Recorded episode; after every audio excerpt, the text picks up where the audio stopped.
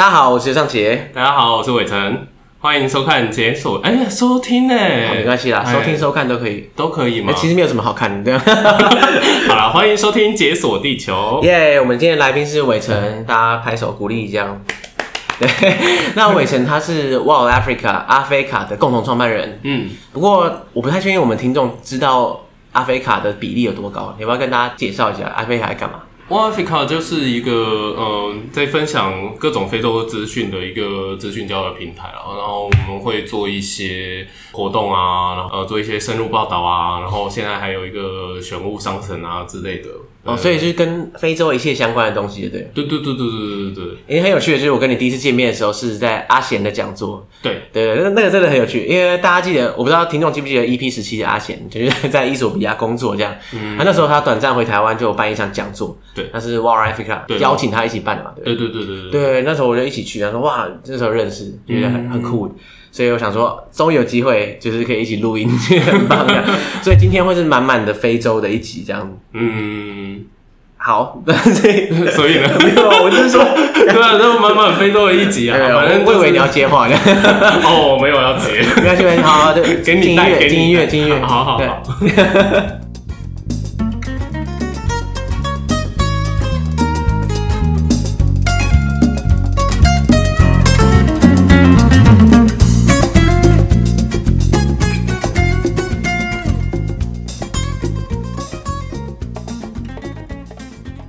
好啦，那那伟成，所以阿菲卡平常都在做些什么？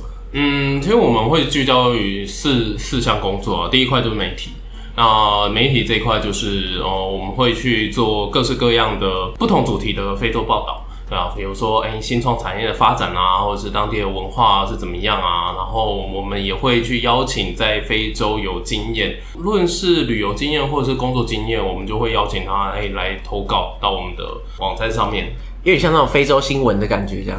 对，但是但是不止于新闻，就是你在这边，你也可以看到，哎、别人在非洲的工作经验啊，或者旅游经验，或者是他在当地的一些社会观察等等。哦，对，所以因为如果说我们在新闻上看到的非洲，其实也是蛮片面的，就等于说，呃，可能发生某个事件的时候，我们会看，可是其实你也不知道当地人怎么想，或是实际在那边生活的台湾人他看到什么，其实也不知道。对，的确是，对啊。然后第二块我们会做的就是活动了，不论是讲座活动，或者是一些我们在学校做的一些课程活动，呃，甚至是一些主题式的展览，这些都是我们会做的。那第三个就是社群。那这个社群，大家可能会想到说，哦，是不是就是网络社群这样子？但其实不只是网络社群，我们另外一个专注的社群，就是在呃台湾的这些非洲人身上。在台湾的非洲人，你会把它聚集起来这样？对对对，就是就是平常没事的时候会去找他们呃吃饭、打屁聊天啊，然后然后呃参与他们生活的大小事，比如说哎，之前我们的朋友他要毕业了，那我们就是哎帮他拍一个毕业照，然后、哦、然后跟他去去。帮他策划一场毕业旅行之类的，我真的假的？量身打造，就一个人这样子。对对对，但其实其实就是跟朋友出去玩的感觉。对对对，其实是自己想旅行嘛，对。哎，对，说的好听这样。呃，但但我我觉得我觉得这是很有趣的事情啊，就是带着非洲朋友，然后去去旅行，或者是哎去看一些呃新的东西。比如说之前我们也有安排一场，就是带着非洲朋友去企业参访。那我们参访的那间企业，它是在做那个 VR 影像。嗯、哦，VR 影像，对对对对对。呃、然后它它有一个四 D 的呃剧场这样子，然后我们就带一群非洲朋友过去做参访，哦、对吧？然后也也让这些非洲朋友就是让认识哎台湾的产业现况，然后让他们知道说，哎哦、呃，其实台湾不是只有他们想象的，哎农业很强，然后科技很强，可是科技到底是哪一些科技？他们可能以前没有那么多的呃想法。对对对，哎、嗯欸，不过在台湾的非洲人很多吗？嗯，如果照我们查得到的数据的话，大概有三千多人哦，三千多个，对对对对。但是最近跟一些业界的资深大佬 他们在聊的时候，他们说，哎，可是南非就有八千人，然后我也不知道这个八千人到底是哪里来的，嗯，对，对，对，所以呃，最近我可能就是还要回去调一下数据，然后看一下说，哎，这个所谓的传闻中的数字跟我们实际上。看到的这些统计数字是不是吻合？嗯嗯，哎、欸，不过说实在的，整个非洲如果在台湾只有三千人的话，感觉是蛮少的。是蛮少，没有错。但是我们不能忽略的是，就是在台湾的这些非洲人，他们来自于三十四个非洲国家，就等于说每个国家可能都一点点、一点点，然后凑在一起这样。对对对对对对。那大宗当然就是我们邦交国是瓦蒂尼嘛，然后另外一个就是南非，然后接下来是伊索比亚。那他们在台湾大部分就是，譬如说那样念书或是工作这样。对对对对。嗯，我们。呃，照我们的数据来看啊，就是大概一半是念书，然后一半是在这边生活工作。嗯，最后一块就是刚刚说的第四点嘛。第四点就是，呃，我们有一个选物商城。那这个选物商城就是我们去呃精选呃非洲各国嗯不错的产品，然后包括手工艺品啊、食品啊，然后或者是一些饰品等等。然后我们希望呃透过这些这些产品。呃，让更多的人呃能够认识非洲这样子，所以透过一些呃非洲不同国家一些特色的东西，嗯，然后你把它就类类似引进到台湾，然后让大家可以就是透过这些东西认识那个国家这样。对对对对对，嗯、就是我们有有自己自己呃进口的，也有经销代理的。那我们经销代理的，就是会希望说，哎、欸，这个供应商他可能是比较符合公平贸易原则，那或者是说，哎、欸，他。除了卖这个商品以外，他希望有回馈当地的这种想法的。嗯嗯对对对对对。对，所以所以就等于说你会再挑选一下那边的商家。对啊，就是不是 不是什么都卖啊，不是，对对对，不然直接直接变成虾皮这样子，非洲虾皮之类，感觉好像也不错。这样可能会过得比较轻松一点，是不是。呃，有可能。不过我们我们的第一步还是希望说，哎、欸，就是挑选一些非洲的精品，然后就是我们的精选。嗯，嗯，那大家可能会在我们的不管是在实体的实体的活动，我们有出现的话，或者是在网络上看到我们的商品，其实会觉得说，诶、欸，这个如果我不说它是非洲的东西，大家可能会觉得，嗯，该怎么说？就是跟大家想的非洲不一样，对对对，原始的想象不太一样。嗯，对对对，就是我们选的东西，因为我自己觉得蛮有非洲的元素，加上现代的设计的那种。哦，所以说它不是单纯就是一个传传统的东西，但是它它可能就是结合了很多就是横跨古今的各种元素，这样对对对对对，听起来是蛮酷的，很很有趣啊，很有趣。哎、欸，所以这样看起来的话，你们的服务简直是算是蛮全方位的，就是说也可能提供一些文化讲座啊，又有在台非洲人的社群，然后又有东西这样子。对，哎，可是你当初为什么会想要做阿非卡？嗯，这可能就要回到。二零一四年的时候，二零一四年，对，因一四年那个时候，嗯、呃，我申请到了一个一个计划，那个计划让我就是赞助我了，赞助我去呃西非布吉纳法索去做研究。对，那那个时候我就偷因为这个计划，然后趁机就是走了几个非洲国家这样子，对啊，那那个时候看到的非洲跟我想象原本想象很不一样，就是说。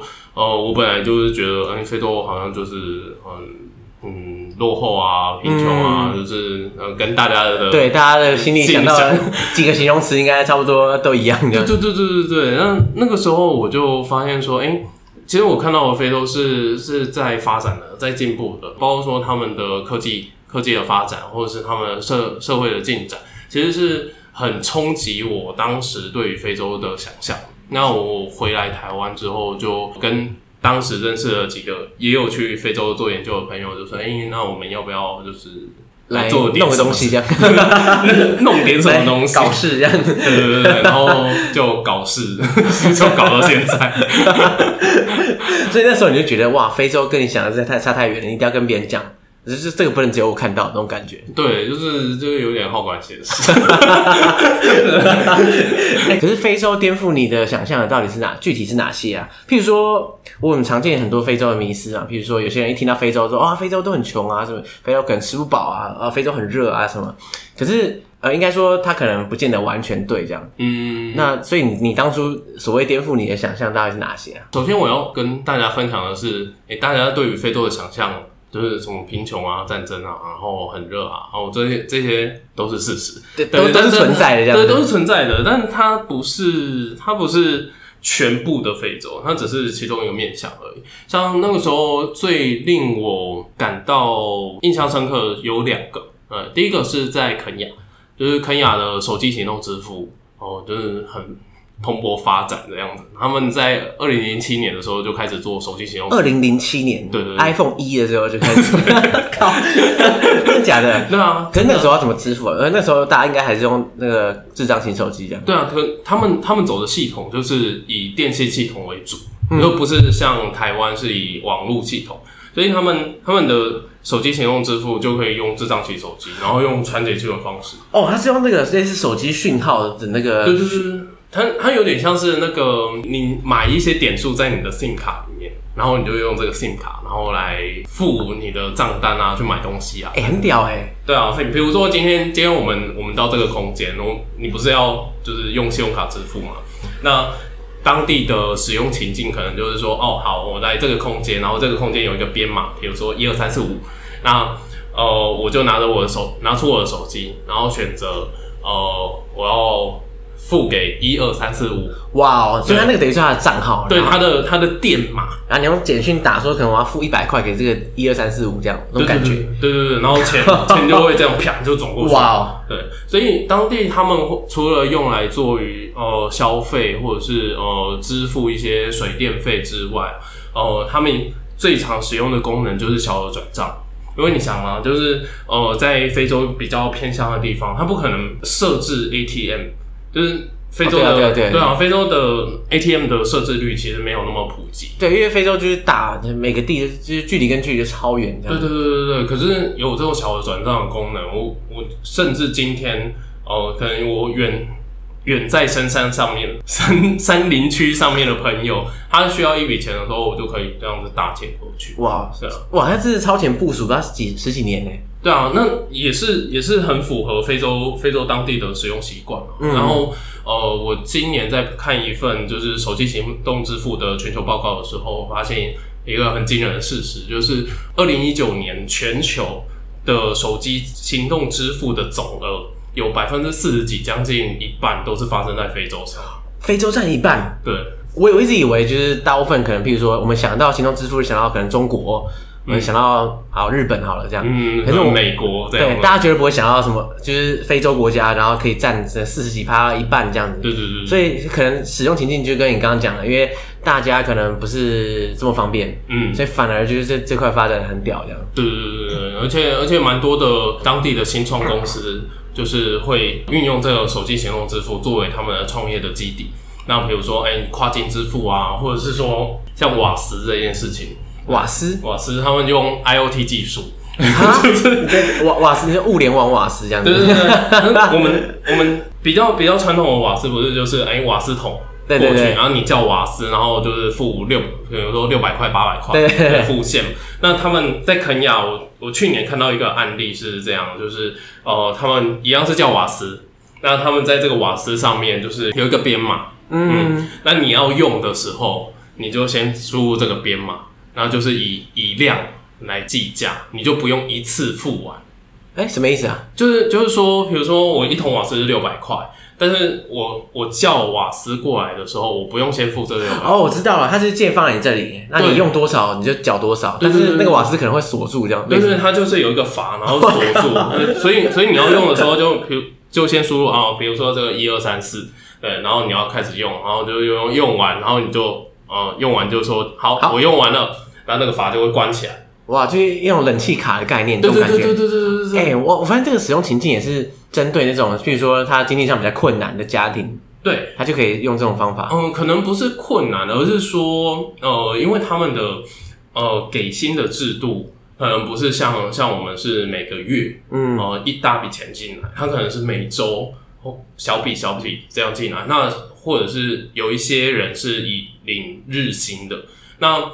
这个使用情境就可以帮助他们在自己的财务上面，就是做做一些管理。你不用一次就是付很大笔钱。对啊，不要每次都付一次，一口气付一整桶这样。对对对，对，你可能慢慢付，然后就分一两个月付掉。嗯，哎、欸，真的不错哎、欸。对啊，这是这是第一个呃，手机行动支付带给我的冲击。第二个是呃，有关于他们的社会发展，这个冲击是呃，来自于卢安达。卢安达，哦，就是大家大家谈到卢安达的时候，可能第一个印象就是大屠杀。没错，卢安达大饭店。对对对。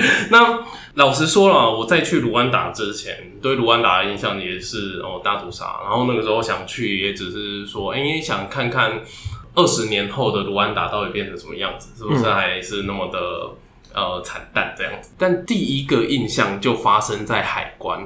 海关，嗯，在海关那个时候，我们就排了长长的队伍嘛，然后要检查行李。对，然后轮到我的时候，那个海关就就说：“哎，要把所有的行李从我的包包里面全部拿，全部翻出来，全部翻出来。”呃，那个时候我只是觉得，哎，这个 这个检查也太这么严，对对对对，太严谨了吧，嗯、对吧？然后那个时候他们做的一件事情就是，呃，把我包包里面有的。有用塑胶袋，就是包装的一些东西，就是全部拿掉。塑胶袋，对，塑胶袋。然后拿完了之后，就跟我说，嗯，这些这些塑胶袋不可以带带进卢安达。为什么？因为卢安达禁用塑胶袋啊，禁用，所以完全不能存在这样子。对对对他他就，然后然后我我我那个时候就就我有听说过这件事情，就是卢安达禁有禁塑政策，对，然后我不知道他们会。用到这种程度，这样。对，我我以为他是你，因为限塑政策，我可以想象，就是说你可能买不到塑料袋，或者他不给你塑料袋，对可是你自己带了，他也要把它拿走了，对，啊。而而且我后来后来去查卢安达的法律，然后我才知道，哦，原来原来那个带塑胶袋进去，他们是列在走私行为。哦，对，所以你走私的很多塑料袋进去。如果我硬要带的话，他们可以用走私行为。他他蛮 nice，他只是把你拿走，然后说，哎、欸，塑胶袋 bad，这样。对对对对。就拿走了，所以就会没收你的塑料袋。对对对，然后但在卢安达境内还是可以看到看到塑料袋，但他们的塑料袋就有就有分等级，对，就是有分呃可以回收的，然后或者是说，哎、欸，你的塑胶袋的磅数是比较高的，嗯，或者是你的材质是呃属于比较也是可以回收的那种材质，他们才会让公司跟工厂去生产跟使用。哦，所以说，如果你是这种劣质塑料袋，那不能回收，然后磅数又很烂那种，对，他们就会就禁止这样，对，禁止，完全禁止。这也是超前部署 N 年哎。对啊，就是他们从零九年就开始，零九年，对对对，哇，超早哎，零九年。好了，也不是说零九年，光是二零二零年，台湾就是塑料袋用到爆啊！哦，对啊，不用钱了，吃到饱一样。对啊，在在卢安达，卢安达就是听说他们是全世界第一个禁用塑胶袋的国家，全世界第一个哦。哎、欸，可是为什么他们特别要禁用塑料袋啊？众说纷纭，有一些说哦，他们就是哦，就是卢安达的总统跟环保署的那一挂人就很想要做这件事情，然后有些有些的言论是说哦。就是卢安达想要争取国际的声量，嗯，需要被认同这样子，他、就是、需要做点不同的事情来。对对对，因为呃，其实卢安达就跟我们一开始说的，就是大家对卢安达的印象就是大屠杀。对，但是现在卢安达被誉为就是非洲的新加坡，非洲的新加坡。对，不管是它的城市的整洁度，然后它的一些政策上面，比如说刚刚禁用塑胶袋啊，然后还有就是。在公共场所禁烟哦，禁烟，对对对，然后还有就是它的法制，法制其实是比较强势的。OK，呃，就是的确啦，对这些点听起来都蛮新加坡。对对对对对对，然后然后再加上他们近几年来对于新创新创产业的投入，虽然它它的国土面积不大。呃，大概三分之二个台湾大而已，但是没关系啊，比新加坡大 N 倍了。啊，对对对，对，但但它就是在非洲，每年都会有一个非洲发展的一个排名嘛，对啊，那它几乎都是前五名，哦，都是前五名，那很高哎。对啊，对啊，因为我相信大家想到卢安达，既然都可以想到大屠杀了，大家一定会觉得这个地方恐怕是战乱不堪啊，或者说呃还是很贫穷之类的。嗯，但事实上，就那个事件过后，他们也是快速发展到现在呀。对啊。所以这些是当初你在那边看到的时候，就是让你震惊的点，对不对？对，也是后来我想要做 Wild Africa 的原因之一。嗯，因为我觉得非洲的发展是一个趋势啊，那只是台湾台湾很少人注意到这个趋势。对对对，大家大家对于非洲这个想象很单一啦，就我刚刚前面讲的，他可能大家觉得像很常见的迷思，就是譬如说非洲很热之类的。非洲很热这个事情，因为非洲它很大嘛，对不对？它对应该是很多地方真的很热这样，嗯，可很多地方也不是嘛，对不对？对啊，像像我我相信那个阿贤应该有提到伊索比亚的天气就很凉爽这样，对对对对，它就是海拔平均两千的地方，就是伊索比亚高原，嗯、所以我在伊索比亚的时候也觉得非常的舒服。对，那像是有一些地方还是会下雪的，那像是摩洛哥的高山，还有呃赖索托，嗯，在南部非洲的一个小国家，对，纬度比较高的地方，这样。对对对对，嗯，那像赖索托还有还有滑雪场，哦，还有滑雪场，它它是真的地势比较高的，对，它的地势比较高，哇，对，所以所以呃，这个可能就是大家比比较不会去想到，就是纬度的差异。对，呃，就是高度啊，高度的差异。那有一些人会想说，哦，非洲就是大家是不是都吃不饱啊，或者说动不动就会有饥荒之类的？这的确是 常被问到，是不是？超超常被问到，而且而且这件这件事情，好，我我举个例子啊来说好了，就是我二零一五年的时候在伊索比亚，二零一五年底，然后那个时候我就在首都阿迪萨贝巴的一个小餐馆吃饭，然后我就看到那个新闻。呃，他就说哦，呃，那一年南部，伊索比亚南部就是有发生一些旱灾，然后造成了饥荒。那大概有三十万人受到这一次灾害的影响。哇，三十万很多哎。对对对对，然后呃，其中好像有六到八万人，他们是有达到一个饥荒的程度。对，那。我看完这个新闻，然后我就划了一下手机，然后发现说，哎、欸，那个台湾这边也有一些新闻，然后它下标就是，哎、欸，非洲之角大饥荒。你知道非洲之角其实它是包含非常多的国家，对对对，索马利亚、索马利兰，然后对对对对，吉布地啊，然后呃，伊索比亚，对等等，然后它的下标就是非洲之角大饥荒。然后呢，我就看到了另外一个讯息，就是哎、欸，叉叉展望会。对，那他就说啊，那个非洲之角大饥荒，希望大家就是可以救助一下，这样。对对对对对。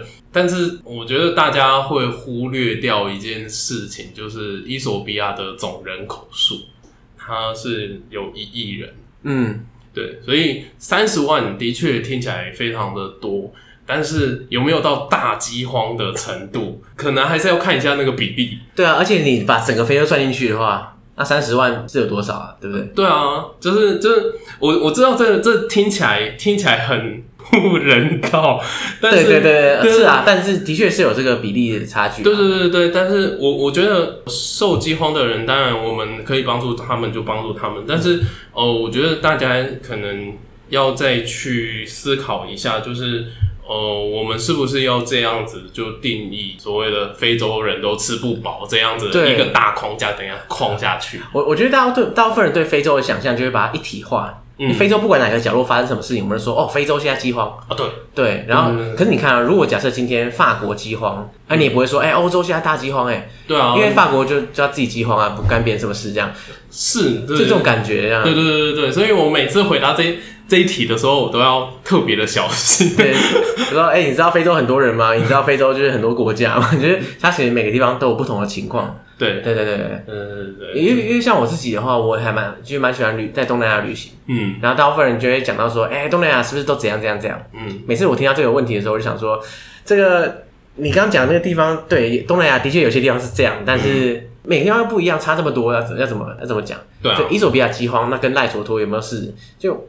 是差那么远，对不对？天南地北这样。嗯、啊，就是就像伊波拉的时候，对啊，我一四我一四年的时候刚好在西非嘛。哦，你那时候在西非？对，我在西非那时候就是伊波拉最严重的地方啊。对对对对，那个时候我在布吉纳法索跟加纳，真的被国际媒体就是爆出哦，好像变得真的变得很严重的时候，是有一个有一个病患从几内亚搭飞机，然后在多哥转机，然后在奈及利亚病发，然后死亡。嗯，就是那个时候国际媒体就大报道，然后就说、嗯、哦，西非要沦陷了。然后对，然后那个时候我就在加纳，我就说嗯，好，哇好，我现在在沦陷区。可是那个时候我就我有认识一个医生朋友嘛，那他其实说，就是加纳的医院，主要城市的医院都有做准备。然后、嗯、呃，当时我看到他们的文化习惯也有改变，就是他们的加纳那边的。问候方式就是诶、欸、握手，然后跟你问好。但是那个时候他们就是用手手肘碰碰手肘，哇，社交距离这样。对对对对对。然后 如果有有一方呃要伸手伸手握的时候，他们还会说诶、欸、伊波拉。对，然后他们就击掌一边伊波拉。对对对，诶、欸、伊波拉不可以握手，然后他们就敲一下这样。对，敲一下这样。哦哦哦。对，所以所以我在当地其实是看到他们的这种。呃。生活形态是很快速的在在应变，应变。对，他们并不是像国际媒体在论述的，就是说啊，当地人可能都呃不知道该怎么准备啊，或者是当地的医疗体系是不健全的，所以他们没有办法做什么。其实呃，对啦，这可能是部分的事实，但并不是全部都这样。对，有些人会觉得说，哦，那但是这些国家是不是都就是什么事都不做，这样就等着那个病毒爆发这样？那、嗯、事实上，他们可能就是很多应应措施这样。像这波疫情爆发的时候嘛，那我们就有跟非洲几个国家的台湾人，还有呃我们的非洲朋友，就做一个直播连线，去跟大家分享说，诶，非洲的他们如何面对这次的疫情，然后他们有什么样子的防范措施。那当时我听到几个几个案例，我觉得蛮蛮经典的，就可以跟大家分享。第一个就是突尼西亚，突尼西亚，嗯，就是突尼西亚的首都，他们在街道上面有机器人在做巡逻。机器人？对，就是他们的警察单位就是在在那个后台就是操控他们机器人，然后他们就侦测路上的人的体温，然后太屌了吧？然后还有就是有没有戴口罩这样。他哇，那个机器人很屌哎，他还侦测了可不可以戴口罩，等于说影像辨识也很强，这样。对对对对对对对。啊，那个机器人是我想象那样吗？就是类似什么华硕机器人之类。类似，但是但没有那么那么精美，没有那么精美。对对，那一台机器要滑来滑去。对对对，就一台机器，然后这样滑滑滑滑。然后第二个让我印象深刻的是无人机的应用，就是在卢安达跟加纳。就运用无人机的技术，将医疗物资啊，还有一些生活物资，就是把它送到比较偏远的偏乡去。哇，就一点空投物资的概概念。那当然不是空投，只是啊是空投，没错，是 空投哦。它它就是飞就飞过去，然后物资掉下来啊，对吧？可是无人机它应该可以正常的降落去。哦，他们哦，它无人飞机是不是？对，它它的无人飞。无人飞机是呃，他们的设定是直飞，然后不降落回来这样，对，不降落回来，哇，然后啪啪啪啪啪空投这样，对对对对，哇，超屌的，对，我觉得我觉得超厉害的，所以所以在这一次疫情下面，我们也可以看到，就是科技的应用如何在非洲的发生，不管是我们刚刚看呃听到的这两个案例，或者是说，哎、欸，他们在当地也有一些外送外送的平台。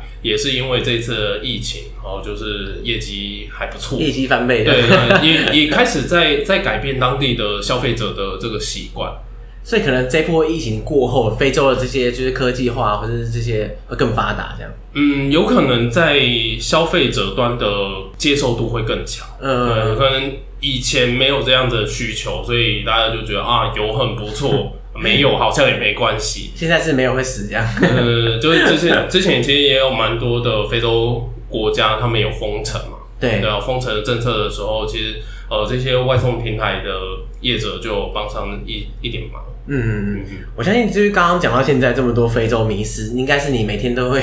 一直被问的，是不是？呃，对啊，对对对。毕竟你做这个做那么久了吧，好多年了。啊，对啊，六年了。对啊，你亲朋好友或者是什么认识的人，他说：“哎、欸，你在做这个，哇，那非洲是不是怎样？”就一天到晚都要回答重复的问题，这种感觉。对啊，那个有疑问就上我们的网站先看一下啊、喔。对，链接会贴在那个 show note 跟 po 文，大家自己点一点看一看。对对对对，随便划一划啊，欢迎欢迎，就是私讯我们跟我们交流这样。对对对，哎、欸，不过、啊。为什么你觉得大家需要了解非洲？因为有些人，我相信很多人会觉得说啊，非洲关我什么事？就是，嗯，非洲每个国家发生的事情跟我有什么关系？嗯，就是生活中没有什么连结嘛，对不对？嗯，因为有些人会这样想。那你觉得？我觉得，嗯，的确啦，就是非洲发生什么的，的确不太重要。但是这，但但我我自己是认为，你越你越认识世界，你就越能看清楚这个世界运转的逻辑跟真相。对对，就是这个，我觉得，呃，不管你今天要不要认识非洲都没有关系，但是你一定要保持对世界的好奇。那会选择非洲是我我个人会有几个几个理由啦。第一个就是，我觉得认识非洲对你的视野一定是有帮助，因为呃，在在台湾呃，我们可能接收比较多的资讯都还是比如说欧美啊，然后日韩、中国大陆。那我们一直都是在接受诶、这些这些国家的资讯的时候，可能我们对于这个世界的运转的想象，可能就是哦，我我今天呃，比如说生活、找工作，或者是对未来的向往，就会朝这个方向走，但并不是这样。你今天再去理解这个世界的时候，你不可以忽视的是东南亚、非洲、南美洲，它其实在这个世界运转上面是占有一定的地位的。比如说，呃，原物料的供给，像这一次的疫情，对，又讲到疫情，对，像这次的疫情，大家都看到，哎、欸，就是汽车产业，呃，就是整个供应链受到很大的冲击嘛。但是新闻都在报的是说，哦，这个工厂。呃，在欧洲可能因为呃封城的关系，然后呃不能生生产什么零件，或者是哎、欸、他们在呃末端销售的时候可能遇到了什么困难。但是大家忽略的是，非洲也有疫情啊。那这些所谓的，比如说油电混合车和电动车，他们那个电池最重要的那个金属钴是从哪里来？都是非洲的。对啊，有百分之六十，我记得六十还七十的产量是来自于刚果。你看，当刚果今天发生疫情没有办法出货的时候，它要从哪里出？它就是往南部，非洲南部，呃，莫桑比克那边。那如果说这几个刚果、莫桑比克，他们疫情爆发的状况下，他们的货如果没有办法出来，那是不是会影响到整个汽车产业链？那我觉得环环相扣啊，对对对不能只看末端说哦，那个因为欧洲工厂的关系啊，所以怎么样怎么样？对，所以所以其实之前做一个作业就是研究 BMW。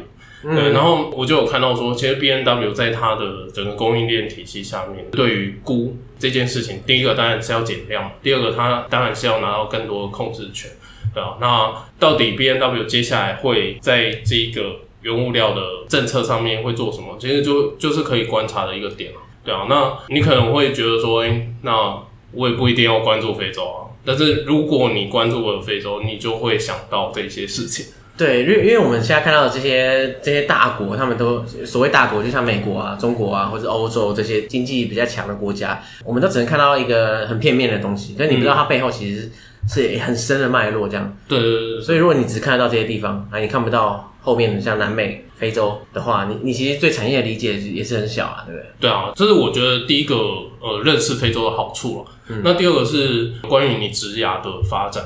为什么我会说到植牙？是因为我们的网站其实也会去分享很多非洲相关的职缺，那的确也有非常多的读者后来写信给我们说，哎，他们他们因为我们然后找到非洲真的假的？透过你们网站，然后然后找职缺，对，然后找到非洲工作，对，然后好像都过都过得还不错这样子。非洲一零四的概念，对对对。那在在跟他们聊天，然后去。了解他们在非洲呃职业发展的状况，我们发现说，诶、就是你今天在台湾可能是一个小职员或小主管，但是你到那边可能就是上一个等级。对，那当你的职业上一个等级的时候，其实你看到的视野就会不一样。呃，你你的思考、你的你需要具备的技能以及你的磨练就会不同。那这是第一个。那第二个是你的呃跨文化沟通的这个。能力，因为在非洲工作，我们发现说，诶，很多的非洲的工作者跟我们的分享是，他的工作职场是要跟非常多不同国家、不同文化的人去做沟通跟协作。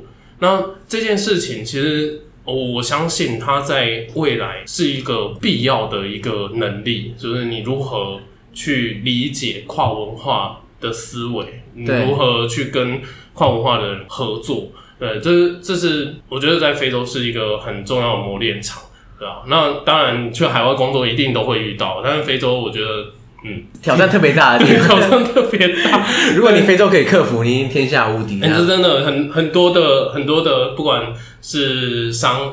创业者，或者是商人，或者是求职者，他们都会说：“哦，你在非洲，尤其是奈及利亚，嗯，对，如果你能在奈及利亚就是做的不错，你在世界各地可能就 杀爆全世界，可能就会觉得，哎，呃，其实也还好。为什么特别是奈及利亚，特别恐怖，是不是？嗯，不是恐怖，而是奈及利亚的它的商业发展非常的快速。然后第二个是奈及利亚的民族性是该怎么说？头脑很好，很会经商，所以你要跟当地人在那边做竞争，然后你要管理当地人的时候，其实是不容易的任务。对对对对。那最后一个是薪资啊，对啊，那就是如果你今天去一个还不错的公司，就是在非洲还不错的，不管是非洲的外商也好，或者是诶、欸、当地的一些国际组织，那你的薪资，我我自己看。我们 PO 出来的职缺薪资都还不错。嗯，那呃，当你的薪资达到一个水水平，那当地的生活的开销可能还没有那么大的时候，其实你在累积你的资产上面是很不错的。那我觉得这个是认识非洲很重要的几个原因。嗯，对对对。所以等于说，如果大家对于就是职业发展，然后不排斥去海外的话，其实非洲是个好选择。嗯，它它是一个选项，呃、就是大家可以把它考虑进去，不用一开始就把它排。对啊，也不用一定要，对。对对对对对，因为海外工作机会那么多。对对对。对那如果大家对外派海外或者到非洲没有兴趣的话，其实了解非洲文化等等，其实。就像刚刚讲的，你可以理解到整个世界运作的方式更多一点，这样。对啊，而且根据联合国的推估啦，就是二零五零年的时候，全世界大概有四分之一的人会来自于非洲。四分之一的人来自于非洲。对。就是非洲的人口成长数会非常的哦，你说非洲整个总人口数可能会占世界二十五趴，对不对？对对对对对。哦，所以现在超前部署就是现在，就先了解一下未来的 二十五趴的人到底是这到底是在做什么的。对对对，而且而且现在有非常多的国际场合或者是国际组织里面，你也都多多少少都会遇到一些非洲人。像谭德赛之类的，嗯，类似。那除了谭德赛，还有很多啦。对对对对，对，就是像我们去日本参加研讨会的时候，又遇到一个一个塞内加尔人，然后他是在日本的一个农业研究所担任重要的职位。嗯，嗯，然后听说日本只要跟非洲有任何农业相关的项目，就会找他。哦，所以他是那个非洲一格，就对。对啊，就是我觉得在在世界现在啊，现在我们看到越来越多的非洲人，他会担任这种国际组织或跨国企业的重要的角色。如果你能够去多认识他们的文化，你就该怎么说？好，引用曼德拉的一句话。好好哇，真的是好。如果你说他听得懂的语言，你们就能沟通。但是如果你能说他的语言，你就能走进他的心里。所谓的他的语言，不是不是指说，哎、欸，他的方言，或者是他常用的一些英语啊、法语等等。所谓的他的语言是文化的语言，对，就是你真的你真的懂他的文化，你知道他的生活的背景、思考的脉络，那你就更有机会去跟他交心。嗯，对对对，我觉得这是呃，不管我们今天认识。世界哪一个文化，我们都可以去保持这样的态度。哎、欸，那说到这个跟非洲人的跨文化互相理解啊，就是因为你们办了很多那个在台湾给非洲人的活动嘛，对不对？那你们碰到什么有趣的事情？嗯，讲太多了是不是，超多。第一个是我发现他们就是卧虎藏龙这样子，你知道每个人都是这种身怀绝技的，对啊，就是比如说非洲学生好了。我们可能想象就是哦，他可能就是反正就是来台湾念书的，可能没有一技之长，或者是没有什么经验。但是越认识他们的时候，会发现说哦，原来他可能在他们的国家，他们本身是一个教授，然后在进修。哇，对，或者是说，哎、欸，他是一个之前可能是呃什么学校的老师，或者是他是某个企业的员工，他就是辞职来台湾念书。那甚至之前我们也有。哎、欸，你知道那个斯瓦蒂尼的王子们？哦，你还在台湾念书嘛？对对对对对。然后之前是圣多美普林西比的总统的女儿，也是在台湾念书。哇，那是不是念一念就就掰了这样？啊，对，就好。好我忘记有没有毕业了，但但是我们会发现说，哎、欸，他们其实都是中产阶级以上的这些家庭出身，或者是他本身非常非常的努力。呃，然后才拿到这个，比如说奖学金或是海外留学的机会。所以，呃，在跟非洲学生交流的时候，我们发现，因为我们学到的其实蛮多的，学到比他们学到还多，这样。对对对，就是 就是互相交流啊。他们都会开玩笑说，呃，我跟我的同事就是非洲人，你们已经很非洲化，对不对？就是就是。他们会觉得，为什么我们会懂那么多非洲的东西？不然你就做那么多年，对不对？不然你是白做的嘛？这样是没错，就是像像之前呃，我们办了一个活动，然后是请一个南非的朋友，嗯，来我们的讲座当我们讲者。那我们当然也有安排当时的伙伴，就是分享他在南非的一些观察。那一场分享会快结束的时候，就有一个观众提问说：“诶，呃，那个南非的讲者，你那么喜欢旅行？”那你希望下一个旅行的国家是哪里？他说我要回南非。哦，他回南非，他回家了，对。对，他他说他在那一场活动找到一个回家的理由，就是他都不知道自己的国家是这么的精彩，因为那场分享会，所以就是他希望再回南非去。哇，所以你带他重新认识自己的国家，让他自己想回去这样。对对对，我觉得那那一场就是虽然参加的人不多，但是我蛮感动的。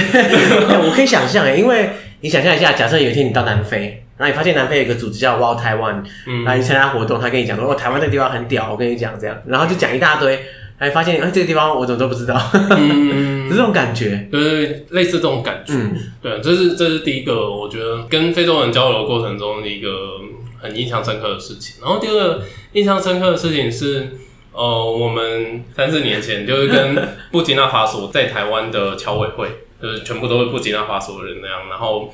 呃，我们就合办了一场呃布吉纳法索文化狂欢节之类的东西，听起来很嗨，对对对，蛮嗨的，蛮嗨的。那那一场活动就是有点就是足球赛，然后加园游会的形式。哦，对，所以那个时候我们担任的角色其实比较像是呃活动顾问的角色，因为我们也办过非常多场的活动，然后。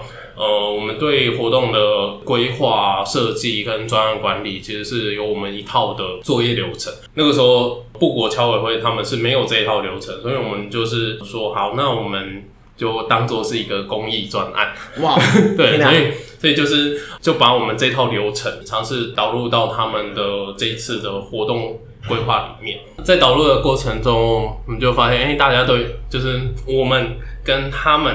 呃，对于专案管理的思维方式不太一样，不太一样。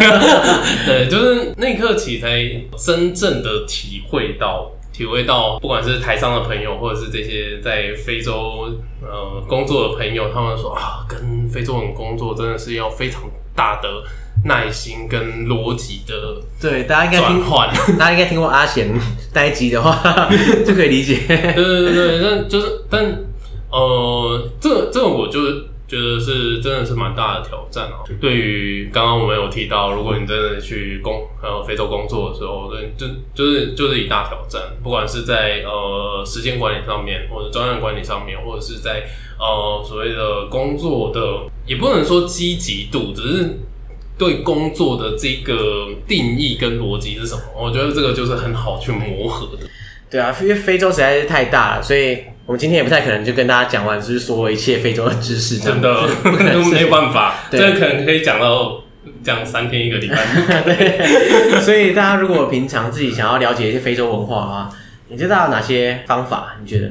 看大家啊，就是大家第一个可能就是在资讯上面的收集。我觉得大家可以做一个练习，就是说，哎，比如说你今天对于电玩产业很有兴趣，或者是说，哎，你对于卡通很有兴趣。那你尝试在 Google 搜寻的时候，就是换一个关键字，比如说呃动漫，然后你就非洲，对，你就多打一个非洲啊，真的假的？对，就是你用英文啊，当然用英文的，呃，你用中文应该搜寻不到什么东西，对，但是你用英文，比如说哦动漫，然后呃打一个非洲，然后你可能这个非洲你就换换国家，你可以先换比较资讯比较多的国家，比如说南非啊、奈及利亚啊，或者是埃及啊，你你当然可以。看到一些不一样的东西，哇，这是一个很积极的做法哎！啊，对啊，就是非常非常主动了解。对，但是，但是我觉得，我觉得大家就先从自己本来就有兴趣的领域，然后你只是抽一个关键，就是换一个关键字而已。对，如果大家喜欢，譬如说，嗯，弹吉他啊，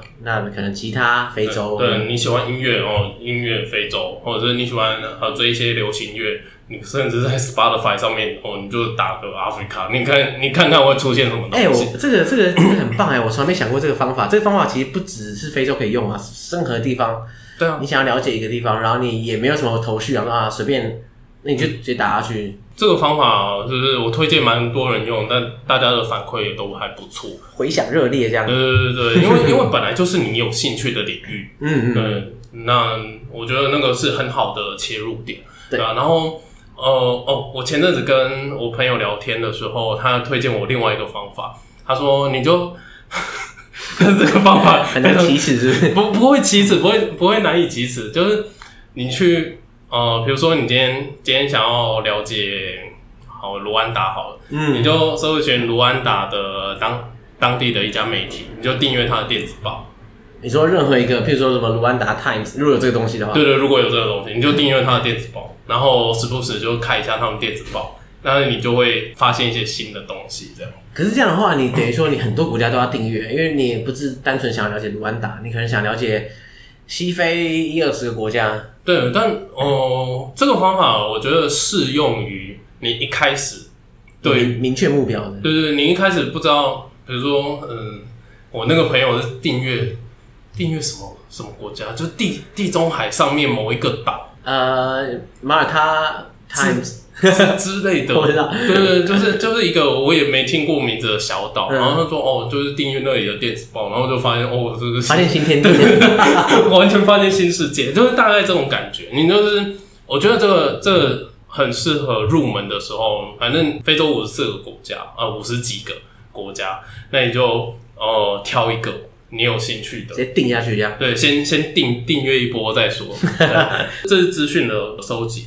第二个是，你也可以透过书。自从我开始做 Wild Africa 之后，我发现其实蛮多的出版社就是很愿意推出非洲相关的书籍，不管是在呃谈论那边的人文，或者是那边的商呃商业产业动态。等等，就是大家可以去搜寻一下，就是你在博客来，然后打“非洲”两个字，真的会有一些书本跑出来。那你对于比如说看小说啊、看寓言故事有兴趣的话，哎、欸，我们也有跟 出版社合作，就是呃，就是在我们商城有有几本很不错的非洲小说，哦、来自于那呃塞内加尔的，还有来自于呃莫桑比克的小说。我只能说，我真的完全没有看过任何一本。跟非洲相关的小说，嗯，完全没有，真的，今天带带一本给你看。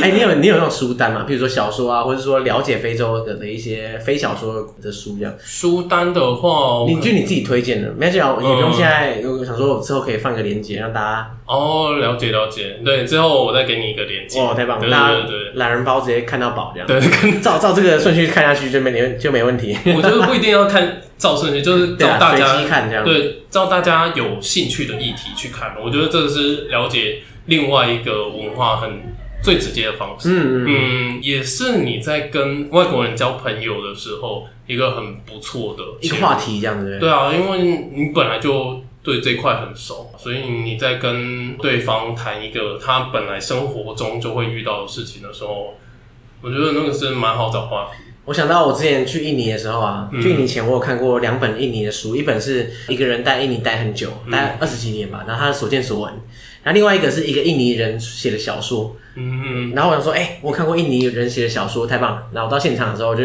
跟印尼人讲的时候，我就想说，哎、欸，我看过一本小说啊，就是一个印尼作家讲，我发现都没有人看过，开启话题失败，好呗。我没关系啊，有看总是有机会啊。对啊，对啊，像像我那个时候，呃，我是看那个塞内加尔的寓言，寓言故事嘛，然后我就跟几个西非的朋友，就是说，哎、欸，我有看过这个这个人的寓言故事，然后他们说，对对对，这个超有名哦，所以大家吓到了，对对对，你有看对东西，我看错了，但是我觉得看错东西也也对啊，你对那个地方还是有点认识，这样。对，而且而且就算看错东西，我我也会去呃问他说，哎、欸，那。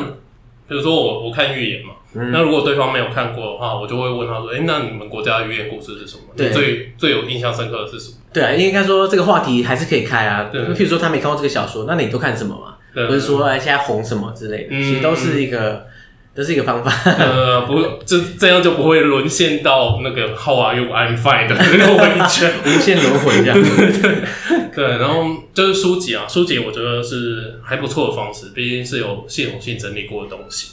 然后呃，接下来是音乐，大家对于非洲的音乐好像就是因为非洲鼓啊，每次都是打击乐这样的、啊。对对对对，但是非洲音乐器其实非常的多种，然后包括说他们的流行流行音乐，呃，也深受就是世界潮流的影响。对，所以蛮鼓励大家去看一下他们的 MV。嗯。MV 对啊，就是他们流行乐的 MV 啊。为什么？对，就是就是你你在那个 MV 那个 MV 当中，你就会看到，哎、欸，他们是如何在画面上面呈现什么样子的情感，或者是哎、欸，他们放了什么样文化元素在里面。对，那如果大家想要看呃 MV 的话呢，我们在 YouTube 里有建立一个清单，叫做非洲音乐电台，我那里有我们整理大概一两百首。哇，贴给我，贴给我。哦，好，没问题，没问题。我要先听。对，就是酷哎。对对对，而且而且呃，大部分都是有 MV 的。对，所以呃，大家都可以看到说，哎，他们他们在流行文化下面的视觉视觉的呈现是什么东西？他们用的色彩，或者是他们在呃觉得很潮的东西到底是什么？OK，都可以在那个画面上面，你就可以哎慢慢的去揣摩。哎、欸，这很棒哎！对对对，好好好，这个这个听众应该要喜欢。嗯、然后接下来就是体验，就是不管今天呃是什么讲座的活动啊，或者是说呃有一些我们朋友有在开非洲舞跟非洲鼓的的，还有非洲乐器的这些教学，对教学或还有体验的活动，嗯，就是。呃，如果大家大家有空的话，都可以都可以，就是搜寻一些相关的资讯，然后去体验看看。我觉得有体验的感觉差很多。对，然后最后一个就是交一个非洲朋友。可是大家平常根本找不到啊，怎么交啊？哎、欸，这个这个很神奇的，就是 要 Tinder 是不是？没有，不是不是 Tinder 啊，就是 好说一说一下我的经历好了，就是我是。一三年底拿到那个赞助的机会嘛，然后一四年去，然后当我拿到这个赞助机会，然后开始在想非洲的事情的时候，那个时候有一个想法就是，嗯，我我应该要找一个非洲朋友来认识，然后我就发现，哎、欸，身边真的蛮多非洲人。不是啊，怎么怎么 哪来的？哪来的？我不知道，我我怎么都没有。就 是就是，我觉得你开始在意这件事情的时候，你的。全世界都团结起来帮助你。我觉得是，我觉得是潜意识，潜意识就会告诉你，哎、欸，那里有黑人。对，可是不见得是非洲人啊。对，不见得是非洲人，但至少有机会。对，就会可以问一下。然后，呃，像我们之前有在几个场域啊，如果你还是学生的话，我相信，呃，你的学校里面。大学啊，大学，对对对，然后大学里面可能多多少少有一些非洲学生，我觉得如果你碰到的话，你就是交流一下，直接先上这样，对，直接先认识一波。所以如果大家有碰到的话，除了在学校，其实，在教堂，如果你是基督徒，那你可能在教堂。或者是，嗯，你是穆斯林，你可能在清真寺里面，然后也可以碰到一些非洲非洲的人。我们鼓励大家就是去尝试跨出第一步。对啊，展现出大家的热情啊，对。对对对对，反正我觉得认识人是很棒的开始啊，就是你会开始对他产生好奇，然后如果你积极一点，你就会开始吸收相关的资讯。对对对，通常这种东西就是有一就有二，有二就有。三之类，对对对，然后就指数成长这样，没错没错，因为这几个方法大家可以试试看。对，然后最起码最起码，大家还是可以上阿菲卡的官网，哦、对，看一下文章，看一下分享的故事之类的。对，然后我们有活动，欢迎来参加。没错哦，我发现今天要贴的链接很多哎，就是你们的官网啊，然后什么书单啊、YouTube 歌单什么之类。嗯啊，反正我就一口气全部贴在贴文里啊，贴在 Show Notes 里面，贴好贴满，对，贴爆这样，大家全部点，每个点开看就知道。嗯、好，那我们今天就非常谢谢伟成跟大家分享这么多非洲的。各种面相，嗯，非常非常多，非常丰富，这样。对，谢谢你邀请我来，也谢谢大家，就是收听到现在。没错，已经快要一小时，好长的节目。好，大家拜拜，拜拜。